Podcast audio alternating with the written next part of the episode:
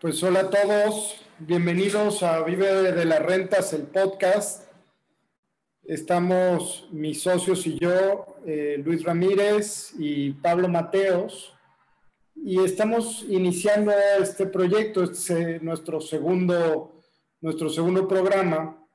Hemos pensado eh, empezar a darle un toque personal, es decir, entrevistar a, estas personalidades que, han tenido un gran éxito en el mundo inmobiliario y también eh, conocer historias de la gente que va en el camino, ¿no? Eh, compartir obviamente las nuestras.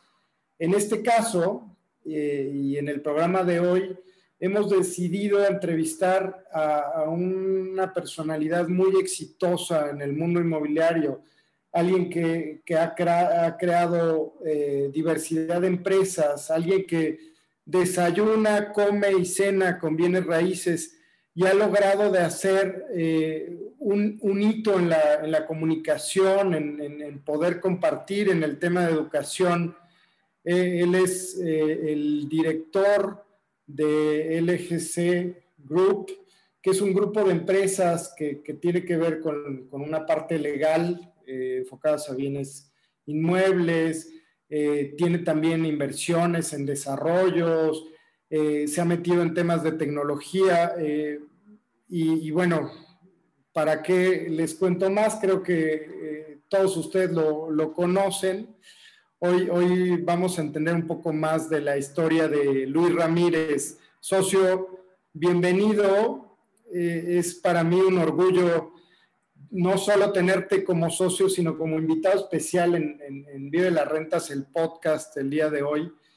Y, me gustaría, eh, pues primero, que nos cuentes todo lo que has logrado. De verdad, a veces no alcanzo eh, a, ver todo el panorama. Eh, sé que eres un hombre hiperactivo, siempre aportando valor. Tienes el, el programa de Mundo Inmobiliario eh, eres socio de Vive las Rentas, eres director de LGC Group. ¿Cómo le haces todo? Cuéntame un poco, quiero entender yo también todo lo que abarca el universo de Luis Ramírez.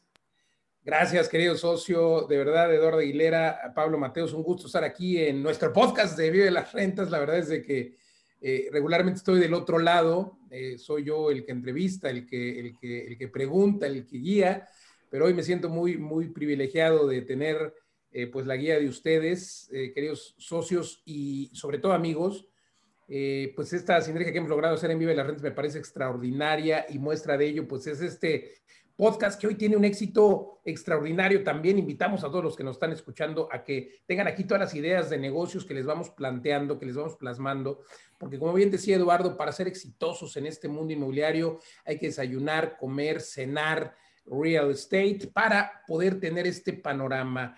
Y bueno, pues eh, hablabas de LGC Group, realmente hoy afortunadamente eh, contamos con un grupo de empresas que tratan de brindar servicios a este eh, mundo inmobiliario, tratan de proveer esa logística profesional que se requiere en una operación inmobiliaria. Y es que, Pablo Eduardo, una operación inmobiliaria involucra más de 100 o debería de involucrar a más de 100 profesionistas o 100 especialistas en diferentes áreas. Así de impactante es eh, una, el sector inmobiliario y una sola operación inmobiliaria. Impacta a 100 profesionales o 100 áreas diferentes de la economía eh, y, por supuesto, de especialización. ¿A quiénes me refiero? Pues por supuesto al pintor, al yesero, al herrero, al de las cortinas, pero hablamos también del abogado, del financiero, del contador, del fiscalista, del experto en, en créditos hipotecarios, eh, por supuesto, hablamos de, muchas otras profesiones que se involucran en este mundo inmobiliario. Entonces, pues eh, dentro de esa rama eh, tratamos y empezamos, empecé hace algunos años, como saben, soy abogado de profesión y pues el, ser abogado me, me trajo al mundo inmobiliario. Por supuesto, como cualquier abogado, empecé de pasambre, como siempre digo. Y cuando me refiero a pasambre, porque así decimos los que hemos sido pasantes, es porque te hacen pasar hambre literal. Y, me refiero a esto porque no te pagan. Eh, no, no, y eso creo que es cuando más valora uno ser pasante y aprender. Entonces, pues recuerdo que estuve en un despacho en el que no me pagaron, yo todavía tuve que poner eh, pues, coche, gasolina y por supuesto tiempo. Pero bueno, aprendí y fue así como logré eh, pues dar el siguiente paso, atrevernos, que es lo que siempre digo, y me atreví a poner mi propio despacho, mi propio despacho en el que tenía un abogado, una secretaria, eh, un abogado, una, una, persona que era de atención al cliente, otro que hacía los escritos, y era yo mismo, nada más que me cambiaba eh, la cachucha, ¿no? En la mañana iba al juzgado de 8 de la mañana a 12 del día, 1 de la tarde, y eh, pues ahí estaba teniendo la audiencia, luego en la tarde me preparaba mi propio café como mi secretaria, mi propia secretaria, eh, y bueno, desde luego que también eh, tenía luego que atender a los clientes que me llegan con sus problemas, a llorar o a enojarse, porque uno como abogado resulta ser, pues a veces doctor corazón, a veces psicólogo y a veces psiquiatra, ¿no? Depende la gravedad de los clientes.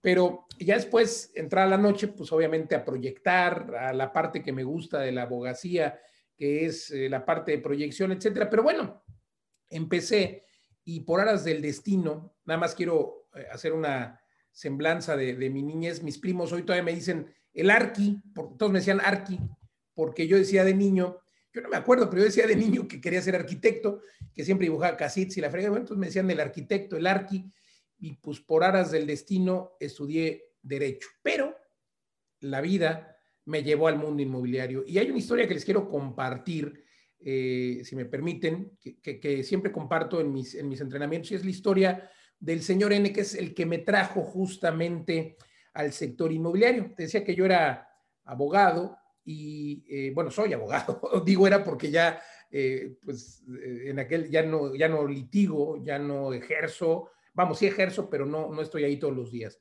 El tema es que, pues, este señor N, que es quien eh, llegó a mi despacho en aquellos tiempos en los que yo era mi propia secretaria y tal como lo he referido. Y, pues vi que un día llegó y me dijo, oye, voy a hacer, eh, quiero que me hagas un contrato, un contrato de compraventa y algo que aprendí desde aquel tiempo es que hay que venderse bien. Eh, y pues obviamente para aquellos años, te hablo de hace unos 15 años, le dije, sí, como no son dos mil pesos, para aquel tiempo era muy caro dos mil pesos. Hoy todavía lo sigue siendo porque ya se ha abaratado mucho la profesión del abogado y te cobran contratos en 100 pesos, 200 pesos, machotes ya hoy en internet, etcétera. El caso de que para aquel tiempo era caro, dos mil pesos y más para un abogado que estaba empezando, que ya tenía oficina, pero pues usaba todavía corbatas eh, piratas del mercado de 100 pesos, ¿no? Y bueno, este, en fin, aún así me vendí caro, me volteé a ver y me dijo, sí, ok, se, la, se lo compro, pero quiero que venga a la casa. Y pues fui a la casa, dije, ok, son dos mil pesos, ya me salió para mi fin de semana, para mi gasolina y para pues para el weekend, ¿no? Y resulta ser que cuando llego a la casa, eh, imagínate nada más, llevaba todavía mi máquina de escribir por si tenía, que hoy ya no se usa, pero para nada, por si tenía que hacerle una, eh, pues algún ajuste al contrato.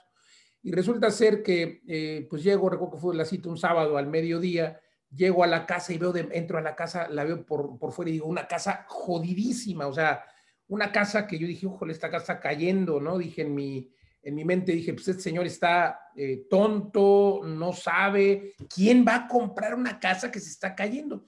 Pero mi sorpresa, mi sorpresa es mayor cuando entro a la casa y veo demasiada luz, una casa de un piso, recuerdo, en una zona de nivel medio, hoy sé que es una zona de nivel medio, hoy, hoy las casas ahí valen entre 5 y 10 millones, pero fíjate, ese rango es donde está el negocio, donde colonias donde te permite haber un rango interesante, un rango, y, repito, ¿no? Hoy las casas están en, esa misma colonia entre 5 y 10 millones. Entonces, pues bueno, en esa zona, eh, las casas además construidas en 1970, hace 15 años, pues ya estaba muy jodida, ahora sigue habiendo casas muy jodidas eh, hay algunas casas en esa zona que hoy se han remodelado ya dos veces, tres veces, y es aquí donde son los negocios que yo planteo, ¿no? Compra, remodela y vende, o mejor aún no compres, asóciate, remodela y vende, que ya lo platicaremos en alguno de mis entrenamientos, que con mucho gusto a la audiencia pueden entrar a la página de la Academia Vive las Rentas, porque la verdad es de que lo que hacemos es eh, toda esta experiencia que tenemos, socios, pues tratar de compartirla. Pero bueno, entren a la página Academia Vive las Rentas, eh, más bien Vive las Rentas Diagonal Academia. Eh, y si no, síganos en redes sociales y ahí podrán saber más de estos entrenamientos. Pero bueno, regresando al tema, entro a la casa, eh, Pablo, Eduardo, y veo luz de más. Fue mi impresión cuando veo un boquete en la cocina, un boquete literal, eh, me refiero a eh, pues un hoyo de más o menos dos metros, dos metros y medio de diámetro, que dije, caramba, pero qué eh, espectáculo, la cocina tapada, los pocos muebles que todavía no estaban podridos o jodidos de la cocina tapados con unas lonas, porque evidentemente cuando llovía se metía el agua, entonces mi sorpresa fue mayor, porque yo recuerdo que admiré mucho a este señor, que un señor de una edad ya, eh, pues, adulta, unos 50 años, lo vi muy ejecutivo, con un traje, zapatos, corbata, y yo pues lo barrí, dije, algún día voy a tener una corbata, pues se veía que era original, te repito que la mía era este, de las de 100 pesitos del mercado, dije, algún día voy a tener una corbata como la de este cuate, ¿no? Entonces yo lo vi y dije, como un cuate tan profesional, tan ejecutivo, este, que se ve que sabe, no, no me había dicho a qué se dedicaba ni yo le había preguntado, pero dije, ¿cómo, ¿cómo va a comprar una casa así? O sea, está tonto, ¿qué le pasa? Bueno, eh, pues mi sorpresa fue que el señor todavía nos terminó de sacar en, aquel, en aquellos tiempos, esa casa andaba eh, más o menos en esa zona, andaban en rangos de precios de 2.5 hasta 6 millones o 5 millones y recuerdo que el señor pues, eh, me pidió que hiciera yo el contrato por 1.7. Yo no sabía si había negociado o no, pero me utilizó para eh, presionar al, al, vendedor y recuerdo que el vendedor ya un señor de edad, eh, de, la, de la tercera edad, pues mal encarado seguramente porque su casa estaba muy jodida, no podía ni cocinar ahí y se veía que llevaba mucho tiempo vendiéndola. Bueno, por lo que escucho con el señor este, el señor N que quería comprarla, le dice, oiga, se lleva ya más de quién sé cuánto tiempo, un año, año y medio vendiendo la casa, no la va a vender. Entonces, su oportunidad es vendérmela ahora, yo no le voy a pagar más que 1.7. El señor nos echó de la casa. Dijo, pues no, si no se la estoy robando, ¿qué le pasa? Digo, si no me la robé, perdón, este, ¿qué le pasa? Etcétera. Eh, y el señor N dijo, bueno, pues es lo que vale, usted recuerda que no la va a poder vender, etcétera. Salimos de la negociación, lo primero que pasó es que le dije, oiga, mis dos mil pesos. no me importa si se firmó el contrato o no, pero cáigase con la lana. Y pues resulta que para mi sorpresa fue un sábado, el martes me vuelve a pedir cita y me dice, oiga, quiero que ahora sí firmemos el contrato de la casa otra vez el sábado. Volvemos a ir, compró la casa en 1.7 millones. Dije, bueno, pues a mí no me importa. Le cobré otros dos mil pesos, yo volví a tener para mi fin de semana, volví a tener para el chupirul y para el, pues ustedes saben, el weekend, ¿no? Y yo estaba feliz. Pero mi sorpresa y cuando me llama la atención el sector inmobiliario es cuando no había pasado ni una semana, o sea, eso fue el sábado, todavía me pidió que eh, le llevara, me agarró de chofer y dije, bueno, se lo incluyo, que le llevara una copia del contrato a la notaría porque se les había eh, extraviado o algo, yo me quedé con una copia, él se quedó una copia, en fin. Entonces mi copia yo la llevo, yo la llevo a la notaría y resulta ser que el miércoles o jueves, no me acuerdo, pero esa misma semana, después de que compra, me manda un contrato y me dice, oiga, este, chéqueme este licenciado, este, este contrato, y recoge un contrato de obra a precio alzado, eh, con un contratista, con un arquitecto, donde decía que iban a remodelar en 700 mil por 700 mil pesos. Dije yo, uh", dije, bueno, pues no está tan, no es tan bruto este señor. Compró la casa este, jodida, pues la va a tener que remodelar. Dije yo, hubiera comprado una nueva, ¿para qué compro una casa jodida? Pero bueno, está aquí en sus cubas, decíamos en ese entonces, y resulta ser que, pues ya, ¿no? Eh, le cobré otra lanita por, otro, ahí ya le cobré menos, creo que mil pesos, porque buen negociador el señor N. Y bueno, pues pasó, eh, yo me perdí, seguí entre mis, entre mis divorcios, no los míos, yo afortunadamente nunca me he divorciado, será porque nunca me he casado, pero bueno, el caso es de que seguí entre los divorcios y seguí entre la cobranza y entre mis actividades empezando mi despacho, ya por ahí logré contratar un colaborador, un, pasante, una pasante que, nos hacía favor ahí de pues ya ir a los juzgados porque empezaba a crecer el número de clientes. El caso es de que eh, pues dos meses y dos semanas después, o sea, ni siquiera los tres meses, dos meses y dos semanas después, estoy hablando diez semanas después, vuelve a pedirme una cita el señor siempre quería, no me podía decir por teléfono, me decía, le pido una cita, me hablaba su secretario y me pedía una cita y yo, otra vez tengo que recibir este cuate, pudiéndome decir por teléfono, bueno, vuelve a llegar el señor elegante y todo, otra vez, traje, corbata, y me pedía las citas 8 o 9 de la noche, yo no le había preguntado en qué trabajaba, pero asumía que era un ejecutivo, no sé de qué. Y bueno, resulta que eh, me pide la cita para decirme que ya vendió la casa y que quiere que le haga un contrato ahora pero él como vendedor y otro como comprador, y quiero que me verifique el comprador, este, y que me ponga una cláusula en la que no me vayan a fregar. Total que ahí me dijo lo que me tenía, vamos, sus peticiones, y eh, resulta que cuando elaboro el contrato, veo que el precio de venta es de 3.7 millones. Dije, ah, canijo. Entonces me detuve e hice cuentas. Dije, 1.7 más 7, pues me dan 2.4, ¿no? Entonces, claro, más 100 mil pesos de la escritura, porque tuvo que pagar la escritura, yo fui testigo de eso. Pues estamos hablando de 2.5, ¿no? Y el amigo vendió la casa en 3 puntos, no me acuerdo si en 3.7 o 3.5, creo que fue 3.5, pero da igual. 3.5, o sea, estamos hablando de, para mí un millón de pesos en aquellos tiempos era inalcanzable, si apenas si tenía para pagar la renta, ¿no? Para el fin de semana. Y vi cómo el cuate se ganó un millón de pesos en dos meses, dos semanas. De hecho, en el contrato decía que la casa estaba terminándose de remodelar y que el comprador aceptaba esperar un mes más a que se terminara de remodelar. O sea, ni siquiera había terminado de remodelarla, pero le pagaron. Y resulta ser que, eh, pues, a, donde me llamó todavía más la atención es cuando eh, en el siguiente mes compró ahora dos casas.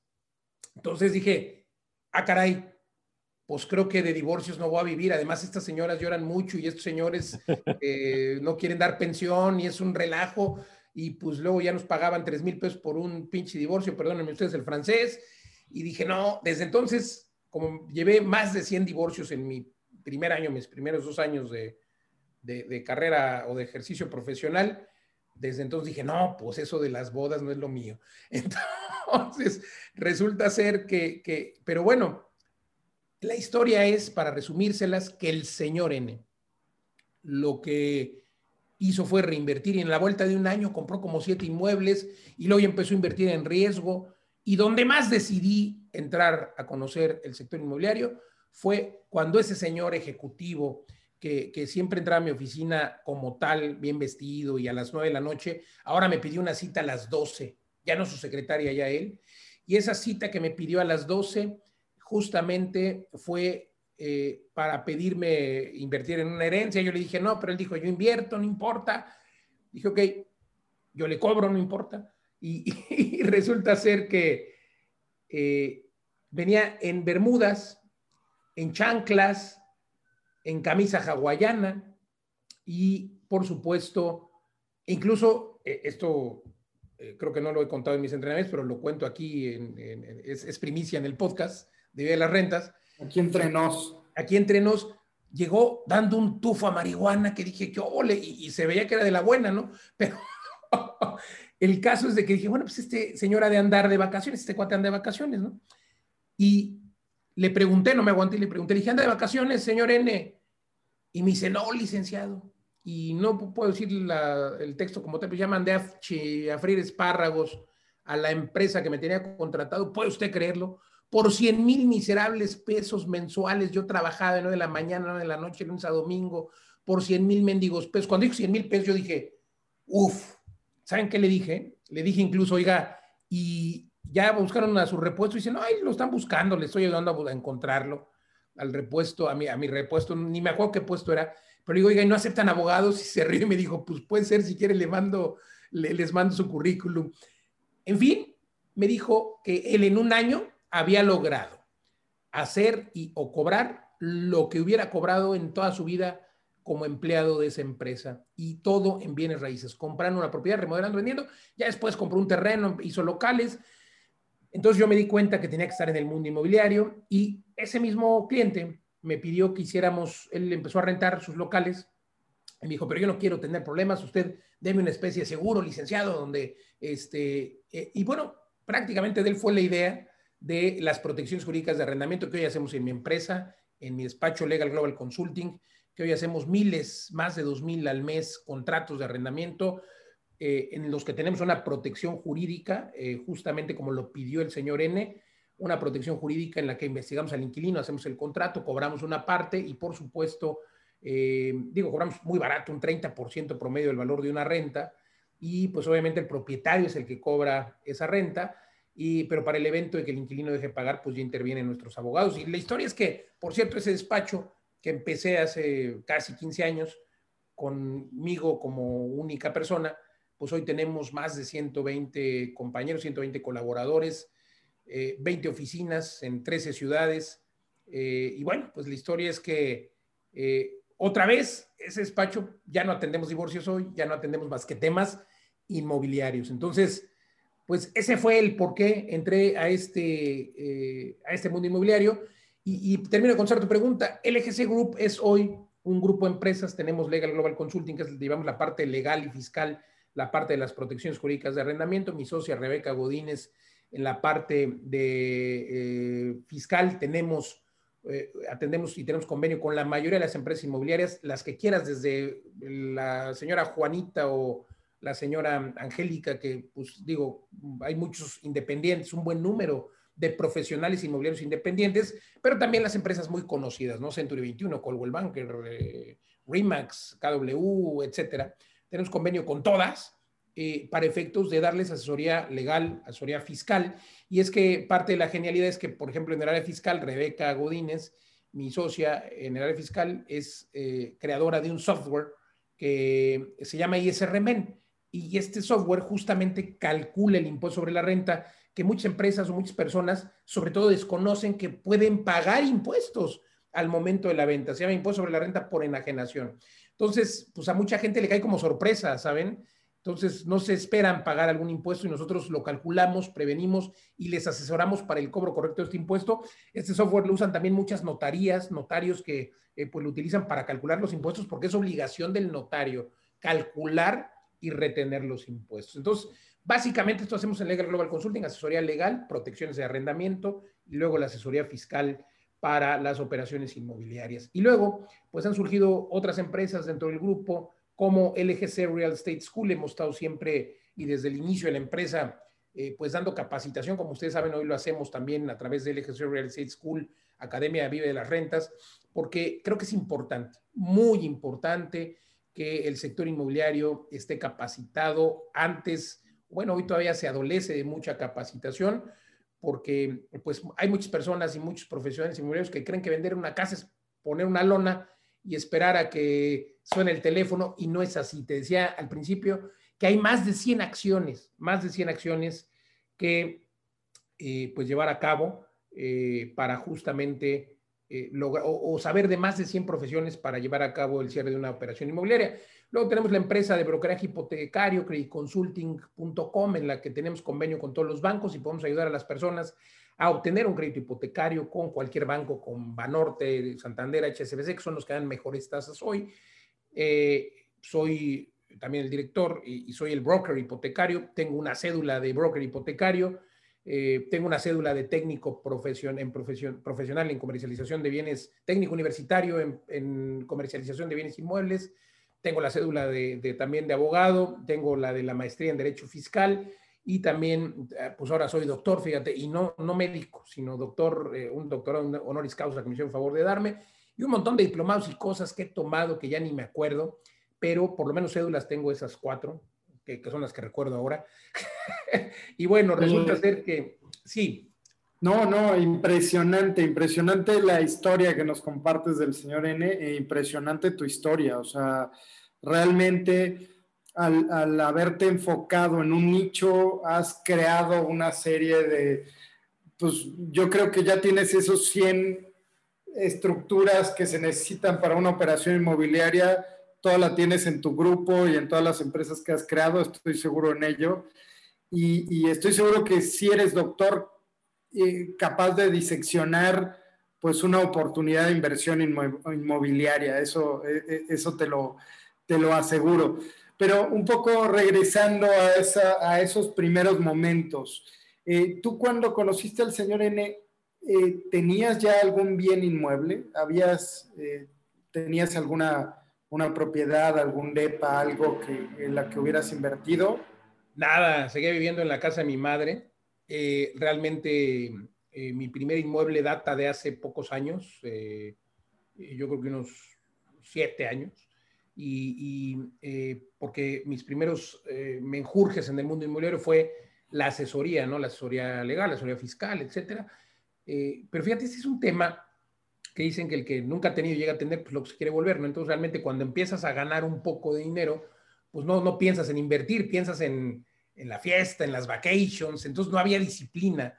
Entonces digo, no me iba mal, tampoco me iba muy bien, pero pues, o sea, pude haber empezado a pensar en un inmueble, pero pues yo decía, ¿para qué vivo con mamá? Estoy a toda mamá. Y, a ver, yo me hacía cargo de, la casa, pero pues vivía ahí, ¿no? Entonces, no era mi casa, la casa de mamá, pero pues realmente, eh, pues yo me sentía como si fuera mi casa porque yo pagaba las cuentas. Entonces, estaba cómodo, eh, era soltero, bueno, sigo siendo, bueno, más o menos que me oiga mi novia y me dice cuál soltero, pero bueno, el caso es de que, eh, para no hacerles el cuento largo, no tuve ese interés, solo me interesé en proveer servicios. Ya después recordé la historia del señor N y otra vez todas las historias de las inmobiliarias, todas las conferencias, porque empecé a ir a muchos eventos, empezamos nosotros a organizar eventos y, pues creo que lo que me volvió a, lo que me hizo ser inversionista fue ver tantas y tantas historias de éxito.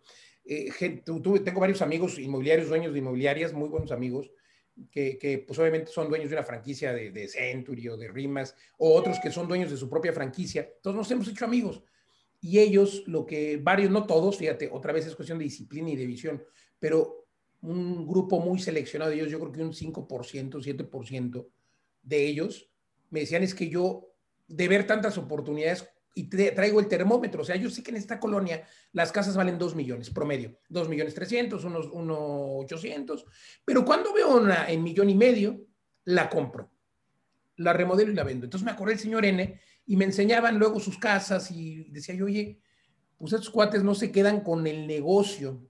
Eh, y luego, pues hemos escuchado a grandes como Robert Kiyosaki, que, que me ha tocado entrevistarlo un par de veces y estar con él, hasta hemos cenado.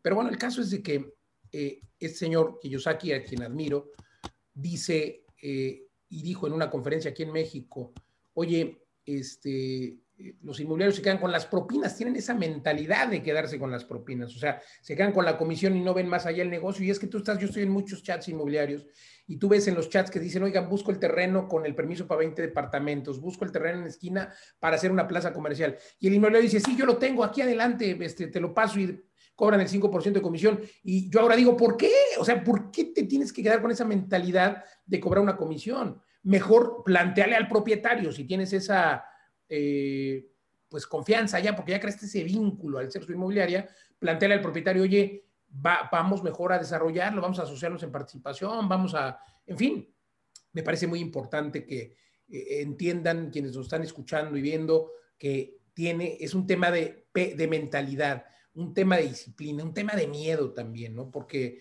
pues, a mucha gente le da miedo y dice, yo prefiero concebir un inmueble y lo prefiero concebir como un inmueble en el que voy a vivir, el que le voy a dejar a mis hijos, el que le voy a dejar a mis pelones, ¿no?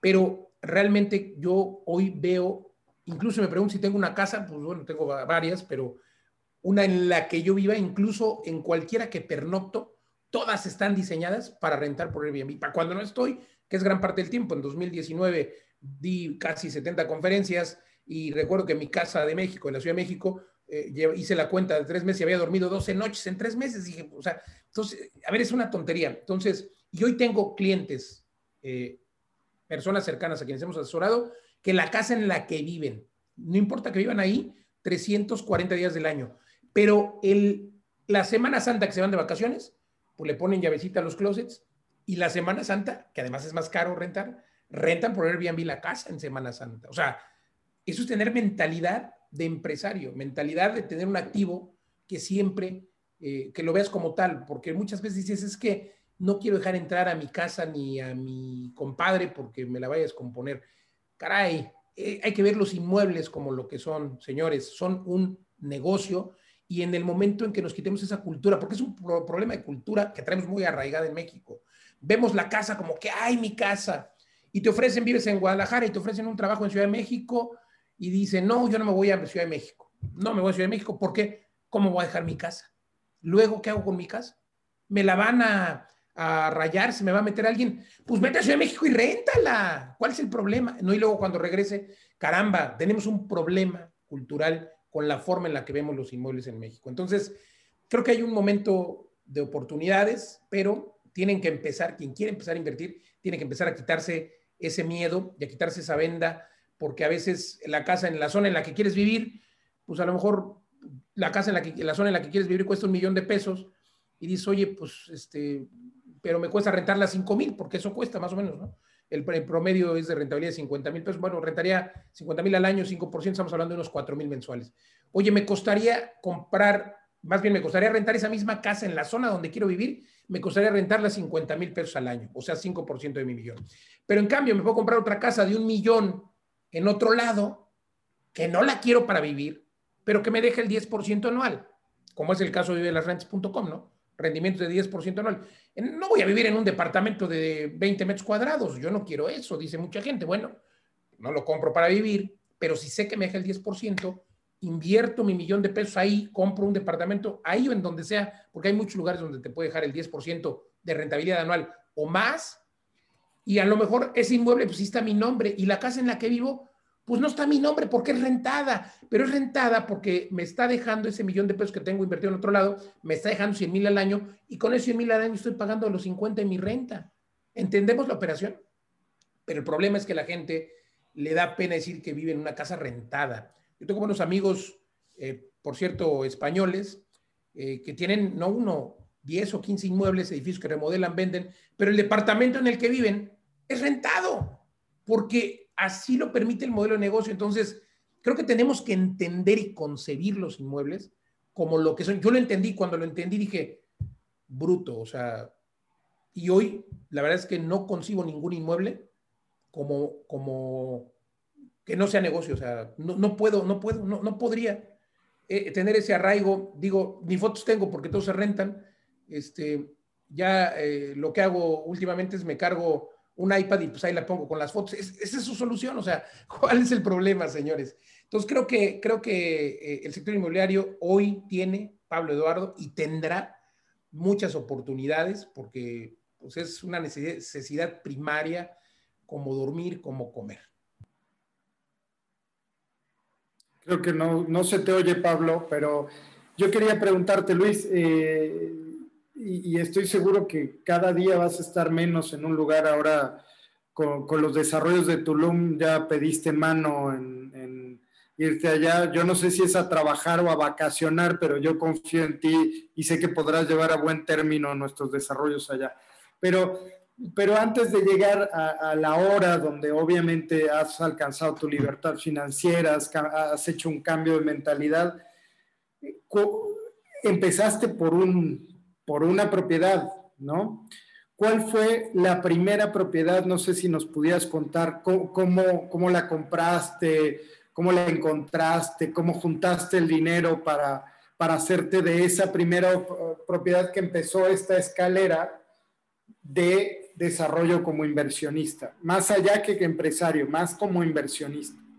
Perdón, Eduardo, ¿me escuchan ahí? Sí, ya, te escuchamos, Pablo. Sí, quería, eh, añadiendo a esa pregunta de Eduardo, por las cuentas que nos has dicho, hace 15 años conociste al señor N y más o menos hace 7 compraste tu primera propiedad de inversión.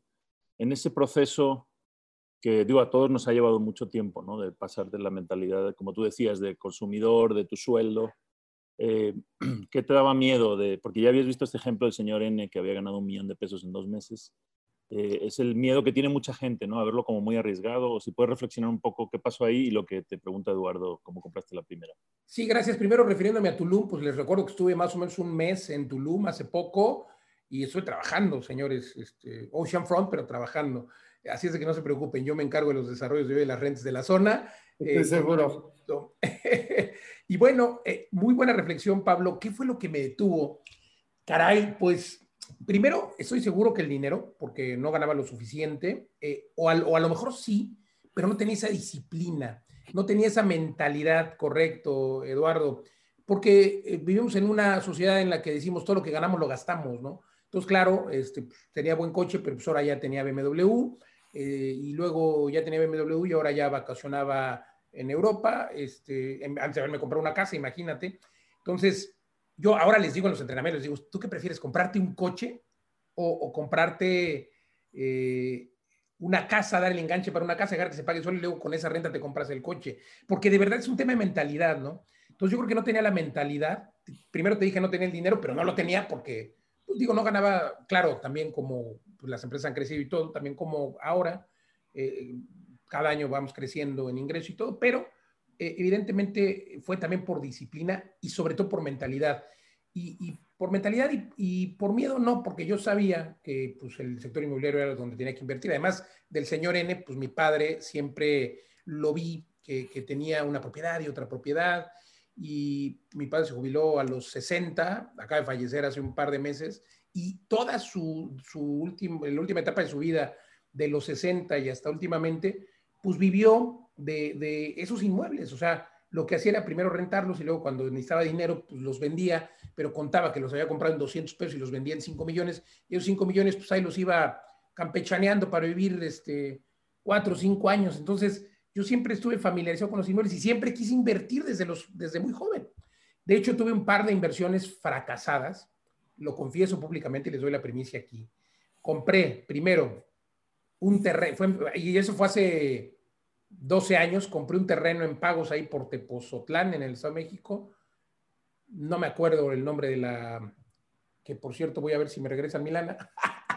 completé el enganche, me acuerdo que el terreno costaba 300 mil pesos, completé el enganche 80 mil, pero obviamente no dejé de pagar por informal, por indisciplinado. Luego compré, eso fue hace 12 años más o menos, luego poco antes de mi primer casa, hace como unos 9, compré otra vez dos terrenos ahora en Guanajuato, muy buen precio, pero igual di el primer pago, de esos que te pagan en, y, la verdad es que el desarrollo nunca avanzó, entonces yo no pagué, no reclamé, en fin, este, otra vez 70, 80 mil pesos perdidos. Entonces, eh, sí traía yo la intención, pero no traía la disciplina. Luego, ¿cómo fue que lo, que lo hice? Eh, pues empecé, ahora sí dije, ya necesito invertir, pues ya tenía yo eh, pues más de 30 años, hoy no les cuento, pero ando ya en los 20, casi también otra vez en los 30. Entonces dije, ya, ya tengo más de 30, ya necesito pues, tener mi primer inmueble, ya vivía yo en una buena zona, casa rentada, por supuesto. Entonces dije, bueno, este, empecé a juntar y luego eh, me hice, di el enganche y es un poco autodisciplina, ¿sabes? Todavía lo aplico. Yo sabía que ganaba cierta cantidad mensual o en promedio cierta cantidad mensual, pero me la gastaba, ¿no? Obviamente, te digo, todo lo que ganas lo gastas. Entonces, recuerdo que este terreno costaba por ahí de un millón setecientos y eh, te pedían de enganche, era una preventa, te pedían de enganche el 20%. Entonces le digo, ¿en cuántos pagos se puede dar el enganche? Y dice, pues en tres meses. Le di los, en los tres meses el enganche y luego me dijo, tienes que pagar, eh, pues no sé, dentro de un año. Dije, pues lo voy juntando, lo voy juntando. Dije, te a ir pagando. Me dijo, sí, me vas pagando, perfecto. Le fui pagando, le fui pagando. El terreno eh, era como año y medio el desarrollo, un poco menos. Yo sabía que podía pagarlo, yo sabía que podía juntarlo, porque además no era sujeto de crédito. No era sujeto de crédito porque no tenía un historial de crédito, no tenía ni crédito bueno ni malo. Entonces yo me acerqué a algún banco y me decían, pues es que tú quién eres, cabrón? O sea, no, no tienes crédito a pesar de que tenía yo una cuenta y dos, tres ingresos, pues no, es muy difícil. De hecho, para mi primer crédito tuve que sacar una tarjeta de crédito de esas que eh, te dan, que tú pagas, que te das 30 mil pesos de, o 50 mil pesos, lo que quieras de, o sea, es tu propio dinero, pero te das tu mismo crédito, ¿no? Entonces, bueno, cuando llegó la fecha de entrega del desarrollo, digamos junio de 2000, vamos a poner una fecha, X, no me acuerdo en qué año fue, no sé, 2015, eh, o 2013, lo que haya sido. Llega la, primera fecha, eh, la fecha del terreno, y de hecho se empiezan a pelear conmigo, me dicen, te vamos a demandar, que la fregada, porque ya tienes que pagar. Pues todavía tardé tres o cuatro meses para juntarlo. Pagué, liquidé el terreno, me mi escritura, dije, wow. Y mentalmente dije, pues ahora tengo que construir, pero ahí de manera paralela ya un tío me insistía, me insistía en venderme su casa y dije, pues sí te puedo pagar, como ya había tenido la experiencia del terreno, dije, pues te puedo pagar tanto al mes y me dice, ok, hicimos el contrato, le empecé a comprar su casa al mes, de confianza le aprecio mucho esa mecánica, pero de manera paralela empiezo a construir, me consigo un arquitecto. Entonces, yo digo que es una autodisciplina, porque yo andaba sin dinero, andaba sin dinero para el weekend, sin dinero para las vacaciones, pero estaba, por un lado, comprando una casa y por otro lado, construyendo otra. Entonces, me tomó más o menos, a lo mejor, un año lograrlo, pero lo logré y luego me di cuenta que pude y dije, Nada más es dejar de irse de weekend y dejar de irse de vacaciones, ¿no? Entonces, a ver, yo, yo ya sabía que podía antes, pero no me había atrevido. No me había atrevido porque prefieres siempre otra vez irte de weekend con tus amigos, porque siempre salen muchos amigos mientras estés invitando. Pero eh, creo que también tiene que ver eh, este tema que dice que el que con lobos anda, aullar se enseña. Entonces yo empecé a relacionarme más, empecé a dar conferencias en el mundo inmobiliario, eh, por supuesto, con empresarios dentro del sector, empecé a conocer desarrolladores, entonces dije, no, hombre, tengo que... Entonces, creo que tiene mucho que ver, creo que tiene mucho que ver también este dicho que dice el que con lobos anda, aullar se enseña. Entonces, pues la verdad es que he aprendido mucho de mucha gente muy valiosa y pues bueno, concluyo que, al final esa casa me costó un millón setecientos, me costó la, construcción eh, como dos millones y la vendí como en cinco y pico. O sea, gané la historia del señor, me gané mis dos millones. Y de ahí para el Real dije, no, hombre, de aquí soy. Y pues hemos, he venido haciendo ya diferentes inversiones personales, eh, sigo construyendo, me, me, gusta, me gusta, esa, eso me gusta mucho, me gusta, me gusta que me manden mi reporte, aquí ahorita voy a mandar mi reporte de alguna casita que ando por ahí construyendo. Y eh, obviamente eh, he invertido en remates, he invertido en, eh, remodelar casas, me he asociado, no las he comprado y he aplicado muchas técnicas. He invertido en traspasos, en traspasos inmobiliarios, gente que, se llaman traspasos porque son del Infonavit, pero realmente son una especie de remates sin llegar a remates, sin llegar a abogados.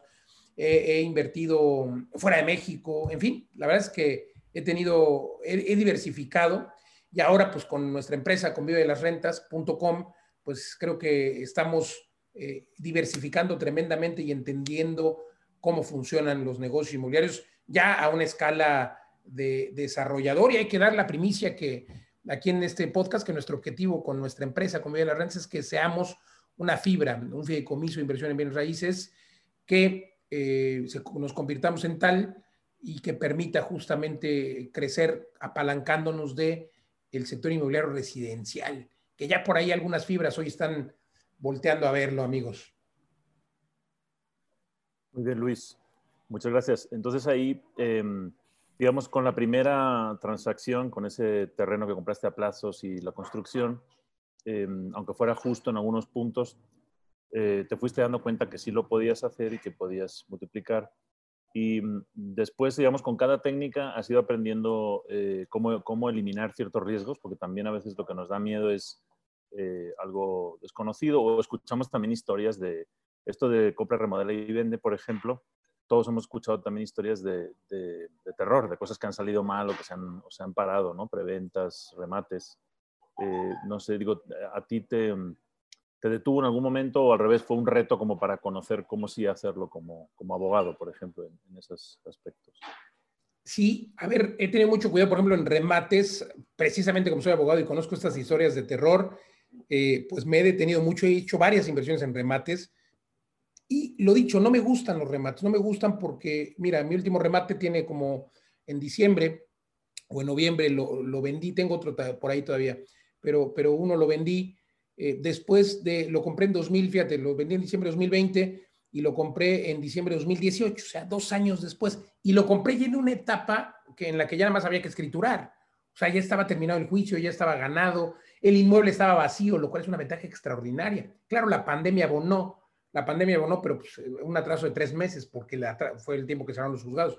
Pero el tiempo real hubiera sido un año, ocho meses. O sea, fue eh, pues un via crucis para una etapa si consideramos que el proceso jurisdiccional, vamos, todo el proceso y las diferentes etapas de un juicio son nueve, pues imagínate, un año, ocho meses para una etapa. No, hombre, he visto juicios porque en el despacho en el que fui pasante éramos apoderados justamente de Bancomer. Y llevamos todos los especiales hipotecarios. Yo ahí vi que había juicios que tardaban siete años, ocho años. Había algunos expedientes en donde se daban con todo, pero tomos y tomos. Y eran juicios pues interminables de ocho años, insisto, siete años. Entonces, yo sé lo que soy. Claro, te encuentras un garbanzo de libra, pero no puedes saber cuando compras el remate si te va a salir bien, si te va a salir mal. He tenido remates en los que he negociado. Afortunadamente, ninguno me ha salido mal, eh, salvo algunos inversionistas que se han acercado con nosotros y compran por paquete. Bueno, pues ahí en los paquetes, pero diversificas, ¿no? A lo mejor es el negocio. Yo, si invirtiera, digo, sí invierto, pero muy poquito en remates, pero si hay alguien que esté dispuesto a decir, oye, yo traigo 20 millones, 30 millones para comprar una cartera, una cartera de 100 inmuebles, 200 inmuebles, pues los compramos y en mi despacho los litigamos, para eso y nos asociamos, pero entonces ahí diversificas. Si compras 100 inmuebles, estoy seguro que 20 o 30 te van a salir muy bien y muy rápido para, para recuperar por lo menos tu inversión. Luego otros 20 o 30 te van a salir medianamente complicados, pero ya empieza a haber ganancia. Y, ya los otros, pues no importa que te tardes 5 años o, o 10 años, pues ya son ganancia, ¿no? Al final eh, ya es siendo utilidad, pues buscas cobrar lo que sea. Entonces, pues sí, yo no veo, yo no veo, eh, he, minimizado riesgos, pero mira, cuando la gente me pregunta, oye Luis, pero es que me da miedo invertir en un inmueble, porque no sé qué vaya a pasar. Por ejemplo, a lo mejor si vas a invertir en una preventa, bueno, pues verifica quiénes son los de la preventa, qué historial tienen, qué avance de obra, este, que ya estén los permisos, como en nuestro caso, ¿no? Ayer nos decía un inversionista, hoy quiero invertir en Tulum, ya tienen los permisos. Sí, ¿cómo no? Bueno, pues a ver, le mandamos los permisos y es lo que quieres ver, ¿no? O sea, pero ¿cuál es el riesgo?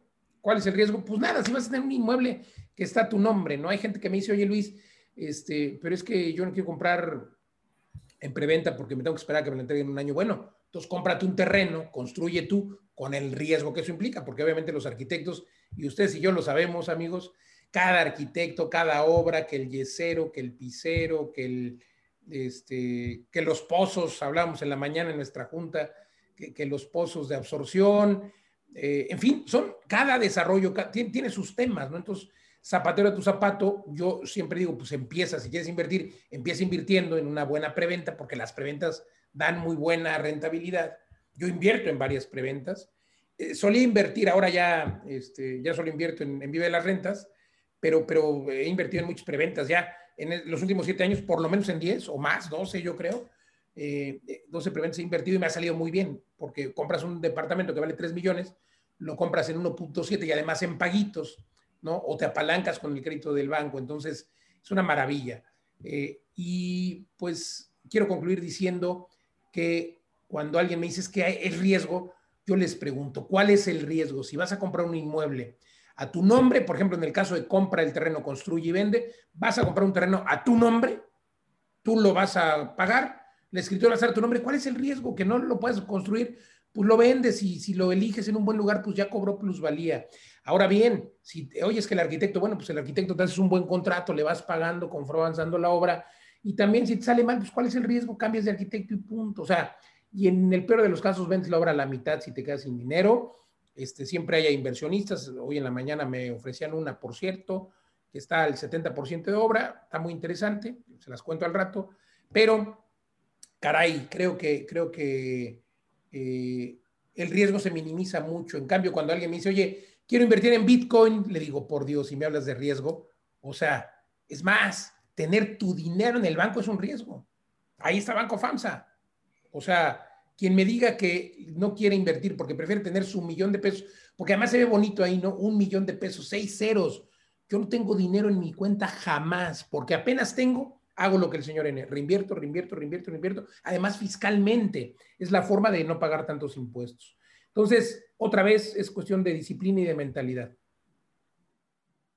No, pues qué, interesante recorrido, Luis. Eh, a mí me, gustaría como, como, que termináramos esta historia en, este cambio de, mentalidad, ¿no? Esta mentalidad, primero, de, empresario que te va yendo bien y empiezas pues, a, gastar prácticamente lo que ganas, de tomar conciencia y un poco el ahorro y eso, ese ahorro empezarlo a invertir con, con diferentes mecanismos, ¿no? En pagos pequeños, en, temas de remates y demás. Pero creo que incluso hay un salto adicional y, digamos, supongo que ocurre un poco antes de que fundáramos Vive las Rentas, pero este cambio en donde finalmente no necesariamente compras y vendes, porque al final, al estar comprando y vendiendo, si todo lo hiciéramos así, pues al final sí estamos haciendo un, tema de ganancia de capital, pero eh, creo yo que cuando haces ese cambio de mindset y, creas este proyecto junto con nosotros de Vive las Rentas, en donde no estás ya pensando en vender, estás pensando en crear assets inmobiliarios que te estén dejando una alta rentabilidad. ¿Qué diferencia hay entre ese comprar y vender y el crear eh, inversiones inmobiliarias de alta rentabilidad? Sí, bueno, a mí por eso me enamoré del proyecto, por eso nos hicimos socios y la verdad es que hemos hecho una maravilla en vivelasrentas.com porque justo lo que buscamos los inversionistas es al final que tus activos eh, se, conviertan en cash flow, ¿no? Se conviertan en eso. Y obviamente, pues traes ahí, eh, sobre todo con la pandemia, nos dimos cuenta que hay sectores, por ejemplo, el sector residencial, Residencial Plus se, se vio afectado, etcétera. Y en la parte donde invertimos en medio de las rentas es en vivienda, eh, pues en renta, estamos, siempre lo digo, solucionando el problema de la vivienda, pero al final, por eso, y tú lo sabes, tenemos fila en algunos de nuestros edificios, en la mayoría, tenemos fila para que la gente entre a vivir a uno de nuestros smart depas porque pues, la verdad es que solucionamos el problema de la vivienda, están en, vivienda asequible, muy buen precio. Entonces, eh, creo que la gran diferencia es que eh, cuando tú compras un terreno, construyes, vendes, compras, remodelas, vendes, pues no es que traigas tanto riesgo, o sea, porque al final digo, ahí está, pero claro que te pueden clausurar una obra, en el Inter, pues el dinero regresa a tu cuenta, eh, para los que no son disciplinados les da tentación, o, en fin, de repente puedes comprarte ahí una casa con un, este, no sé, me imagino, con un eh, tema eh, estructural que tenga algún, que te salga más caro remodelar, etcétera. Entonces, eh, la idea realmente es generar cash flow, ¿no? vivir de las rentas, como se llama nuestra empresa, vive de las rentas.com. Y generar cash flow significa eso, comprar activos muy baratos, o sea, que te generen mucha rentabilidad, que es lo que hacemos. ¿Y por qué lo hacemos? Porque nosotros los construimos, porque aplicamos realmente estas técnicas o compramos una casa y la remodelamos, pero no la vendemos, no la quedamos para rentar. Entonces, traemos ya la ganancia de la remodelada, porque la podemos haber vendido, pero no vendemos, nos, la quedamos. Y luego igual, porque compramos el terreno, construimos y también nos sale más barato. Entonces, realmente estamos aplicando todas esas técnicas, pero lo que ya no queremos, eh, y como ustedes saben, socios, lo que ya no queremos es vender. Por eso nos quedamos con las unidades de los departamentos que eh, corresponde y, pues nos quedamos con, con la, con, con todo lo que podemos. O sea, quiero que creo que es importante que nuestros inversionistas en vivelasrentes.com tienen que saber que no vendemos los departamentos, que por, o sea, no, nosotros no cobramos en Vive las Rentas más que dinero de las rentas, o sea, no cobramos nada de las ventas. Nuestro objetivo es vivir de las rentas. Entonces, creo que la diferencia y lo que hemos logrado con esta empresa, que hoy afortunadamente por consenso lo abrimos al público, porque hay que recordar que era algo privado, era algo solo para nosotros, pues, pero y enhorabuena que lo abrimos porque nos permite crecer y permite también a nuestros inversionistas que, viven, que vivan de las rentas. Entonces, creo que es mucho mejor tener un activo, eh, una inversión en la que ahí está tu inmueble, está creciendo el valor, porque crece el valor de todos nuestros edificios. Ahí está Tulum, por ejemplo, que proyectamos una plusvalía del 100% en dos años, o sea, jodido. Y luego tenemos pues, tu cash flow, que también estamos hablando de un 10% de rentabilidad, pero tenemos ejemplos, y acabas de estar ahí, socio Eduardo, la semana pasada y viste que los depas de enfrente se rentan en eh, más o menos el doble de lo que tenemos previsto nosotros. O sea, estamos hablando de una rentabilidad del 18%, 17%, que, que no la mencionamos por, porque somos conservadores, pero que es una realidad. Entonces, creo que la diferencia entre tener una inversión con todos esos pues, riesgos, si quieres llamarle, o tienes que ir a la obra a pelear, a ensuciarte los zapatos, que te digo, a mí me gusta, pero me gusta más ir a ver las obras de las rentas porque sé que esos departamentos nos van a generar cash flow y creo que el cash flow es ya realmente haber obtenido tu libertad financiera.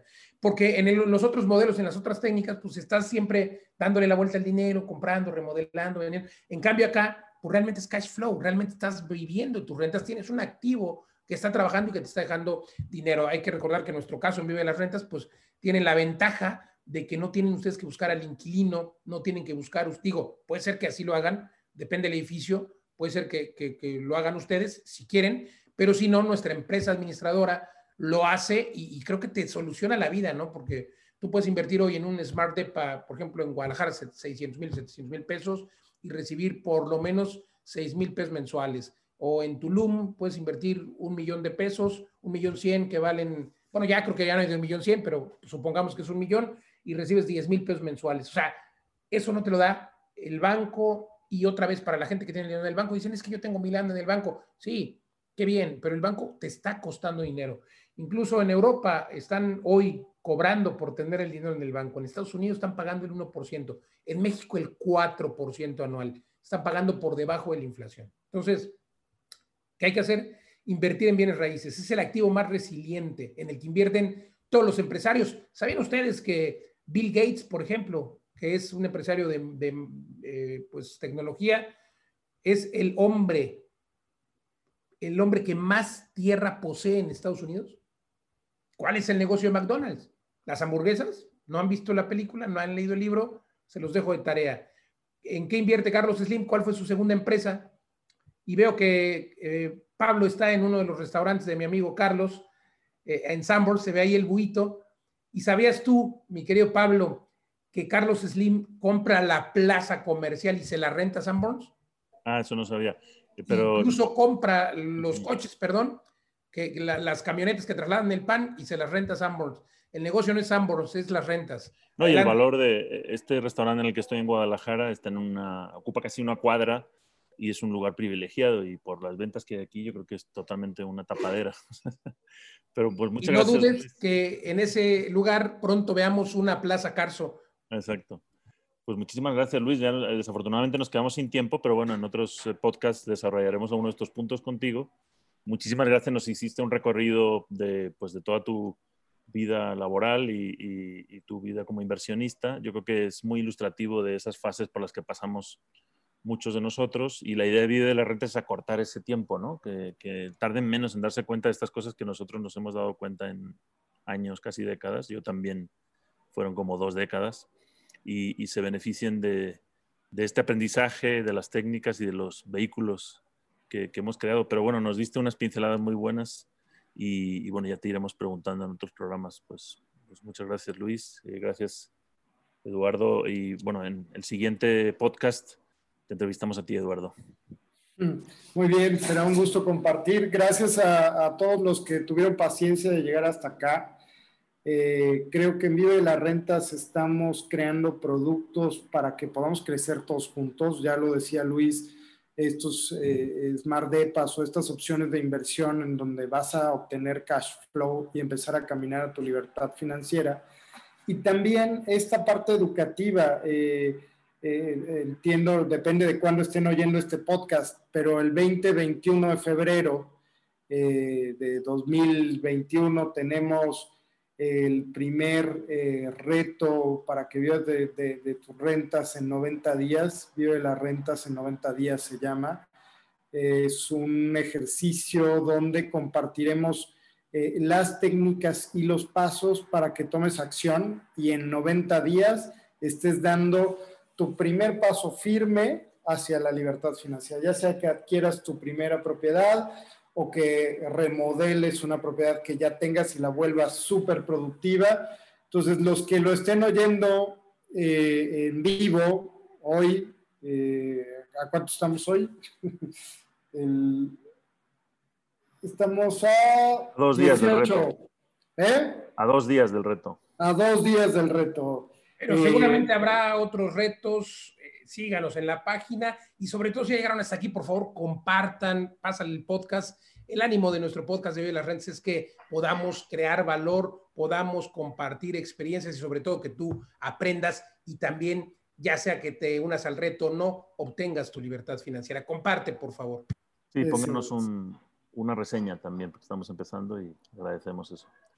Pues muchas gracias, Luis. Gracias a todos. Gracias, socios. Gracias, de verdad, para mí fue un honor estar del otro lado, sobre todo con mis queridos amigos y socios, los maestros de las rentas. Gracias, Pablo Mateos, gracias, Eduardo Aguilera. Hasta la próxima.